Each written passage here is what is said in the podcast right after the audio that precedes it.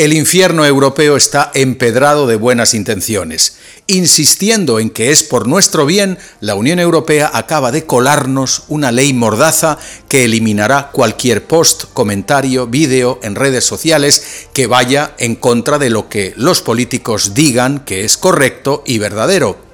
No te vayas, déjame explicarte esta nueva ocurrencia distópica del final del verano.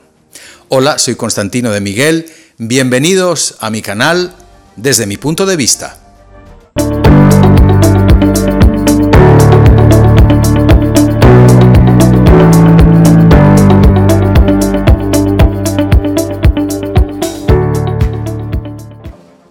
Se llama Ley de Servicios Digitales o DSA por sus siglas. Pretende evitar que las redes sociales se usen para propagar contenidos tóxicos, discursos de odio, incitación a la violencia, desinformación y propaganda.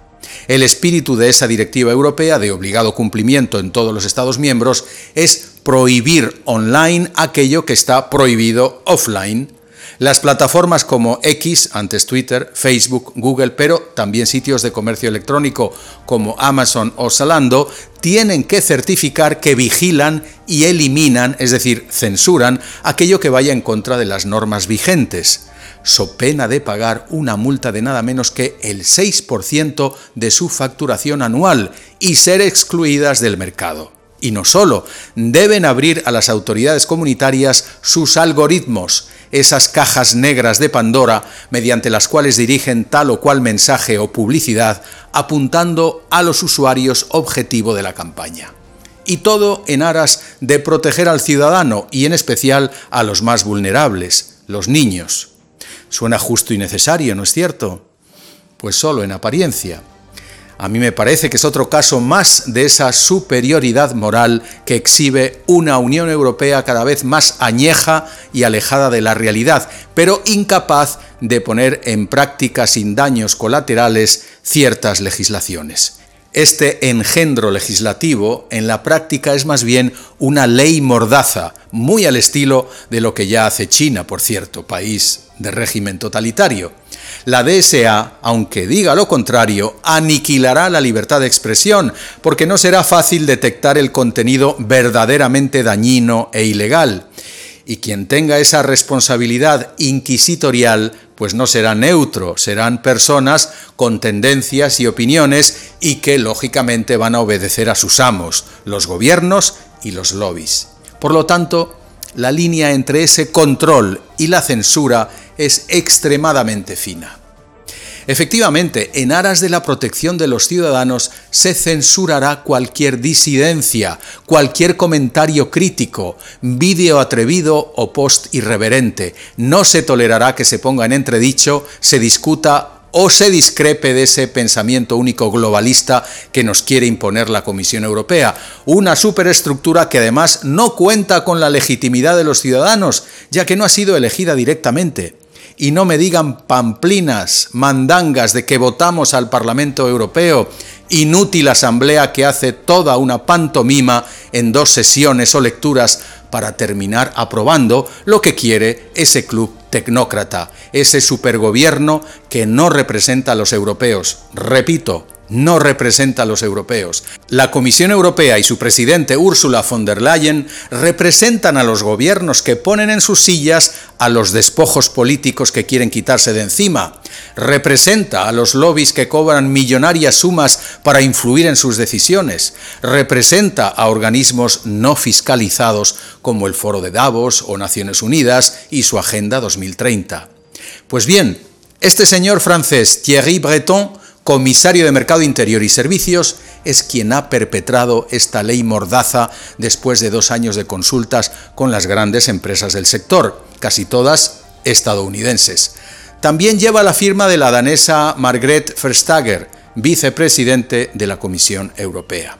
Pues bien, tanto Breton como Verstager tienen un historial de encendida retórica contra los gigantes tecnológicos de Estados Unidos y han luchado por años para impulsar la soberanía tecnológica de la Unión Europea.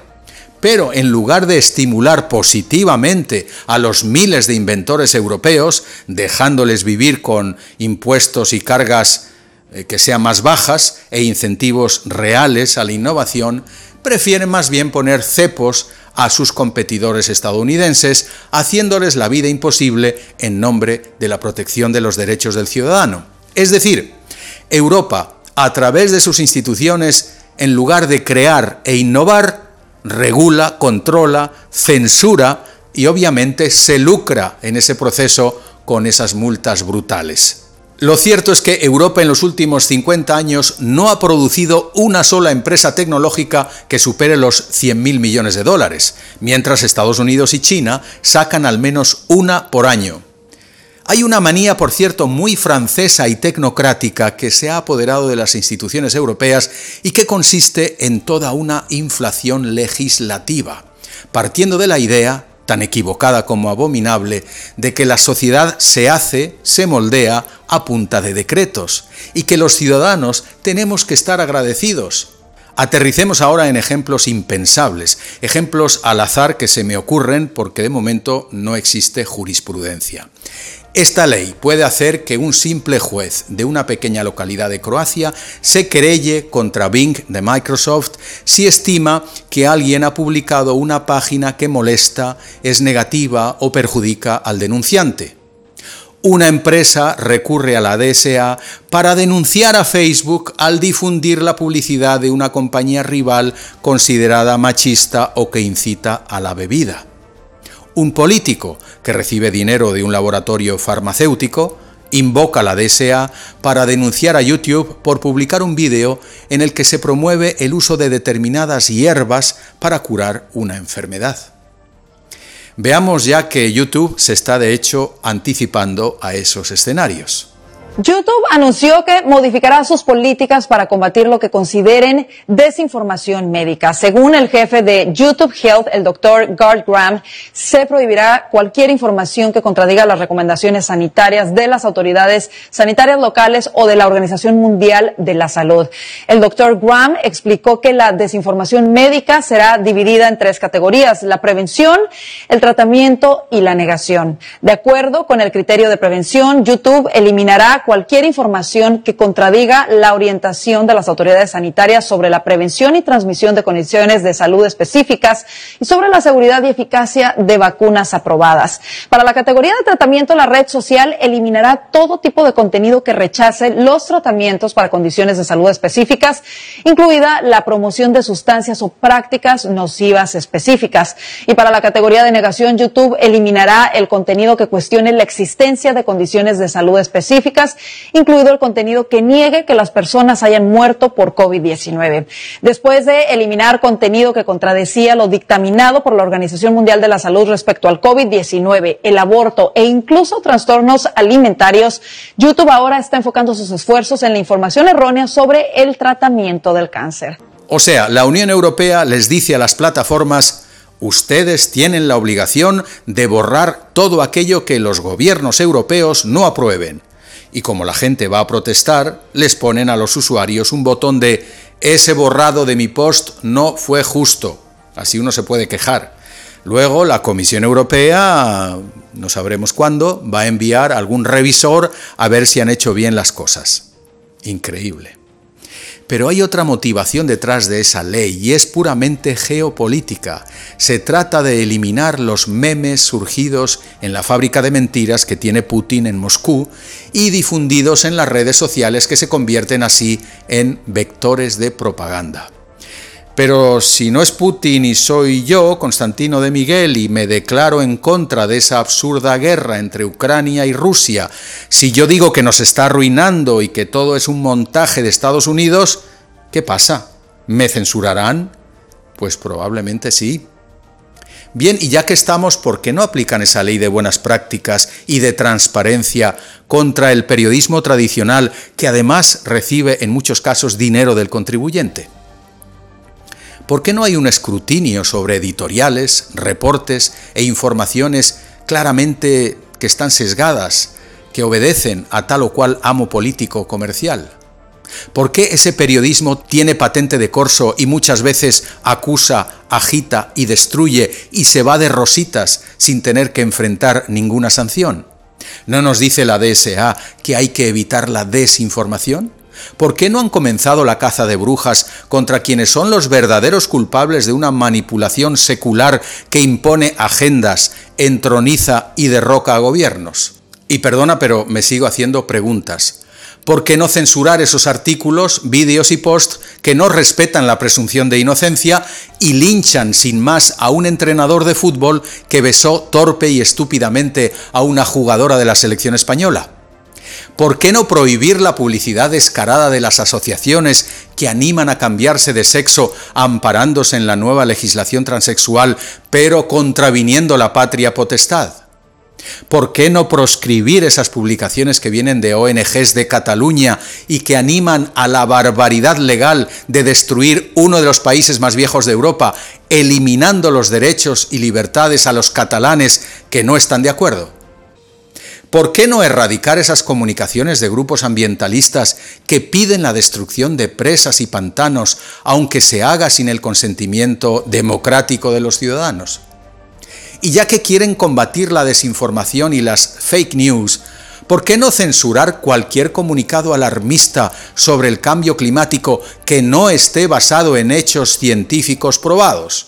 Etcétera, etcétera, etcétera. Allá, e, es que Europa, ¿sabe?, eh, aplica doble rasero, porque el secreto de estos mandones es que solo persiguen aquello que ataque al establishment, que ponga en entredicho el status quo y sus privilegios. Y eso es lo que está pasando en las redes. Somos una amenaza porque les movemos el piso.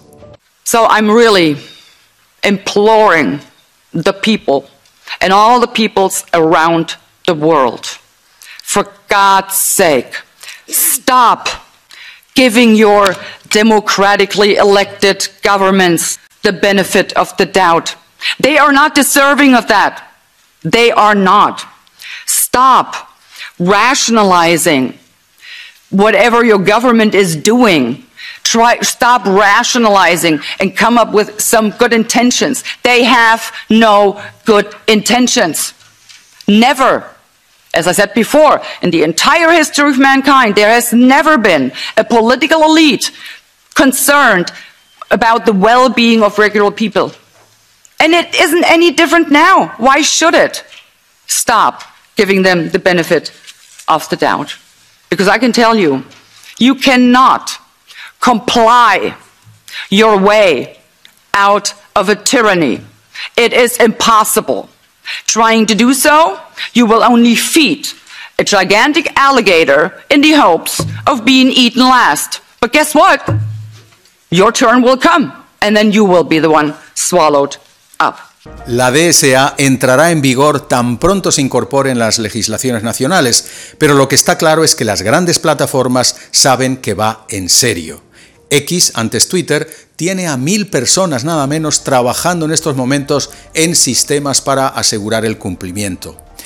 Y lo de abrir el algoritmo, que también es una exigencia de la ley, pues no creo que lo dejen pasar estas empresas. Es como descubrir el secreto del cocinero. Sería una violación elemental de una regla que consiste en respetar los secretos empresariales. Así que veremos pleitos en los tribunales, o como siempre, dinero bajo cuerda para comprar el silencio de los funcionarios europeos, de los inquisidores. Pero bueno, está claro que las plataformas al final lo que quieren es negocio y les importa un pepino la libertad de expresión y los derechos de los ciudadanos europeos. Como muchas no quieren arriesgar el 6% de su facturación, ni van a contratar a legiones de carísimos abogados para interpretar los artículos de la ley, pues sencillamente optarán por eliminar contenido a fin de evitar cualquier responsabilidad o denuncia. Internet en Europa será sin duda un lugar muy seguro. Se acabarán las publicidades sobre videojuegos de guerra, porno violento, esquemas para enriquecerse rápido, estafas con criptos. Sí, sí, un lugar muy protegido, pero muy aburrido. Así que muchos, de todas formas, y no solo adultos, también jóvenes, adolescentes, pondrán su VPN, VPN, para navegar desde otras aguas más libres. La verdad es que no se pueden poner puertas a ese campo gigante que es Internet. Bueno, veamos qué sucede con esta última ocurrencia comunitaria. Quizás siga la suerte de otra bien intencionada pero inaplicable ley digital, la GDPR o Reglamento General de Protección de Datos, una normativa que debería impedir el tráfico de datos personales sensibles, pero que la propia Comisión Europea violó flagrantemente al ceder a Estados Unidos la información privada de sus propios ciudadanos. De nuevo, ahí demuestran una vez más la superioridad moral europea en papel frente a la realidad de los hechos. La DSA va a ser también inaplicable, pero servirá, como tantas otras regulaciones, para tratar de lavarnos el cerebro a fin de que pensemos y actuemos como quieren esos que desean protegernos. Ya vieron la restricción al libre movimiento por el COVID. Ya tienen experiencia en manipularnos, ¿no es cierto? Pues aquí vuelven de nuevo a intentarlo, en este caso, con la libertad de expresión. No nos dejemos. El mundo es grande e Internet también. Muchas gracias por tu atención. Te animo ya a comentar aquí abajo sobre esta ley europea, la DSA.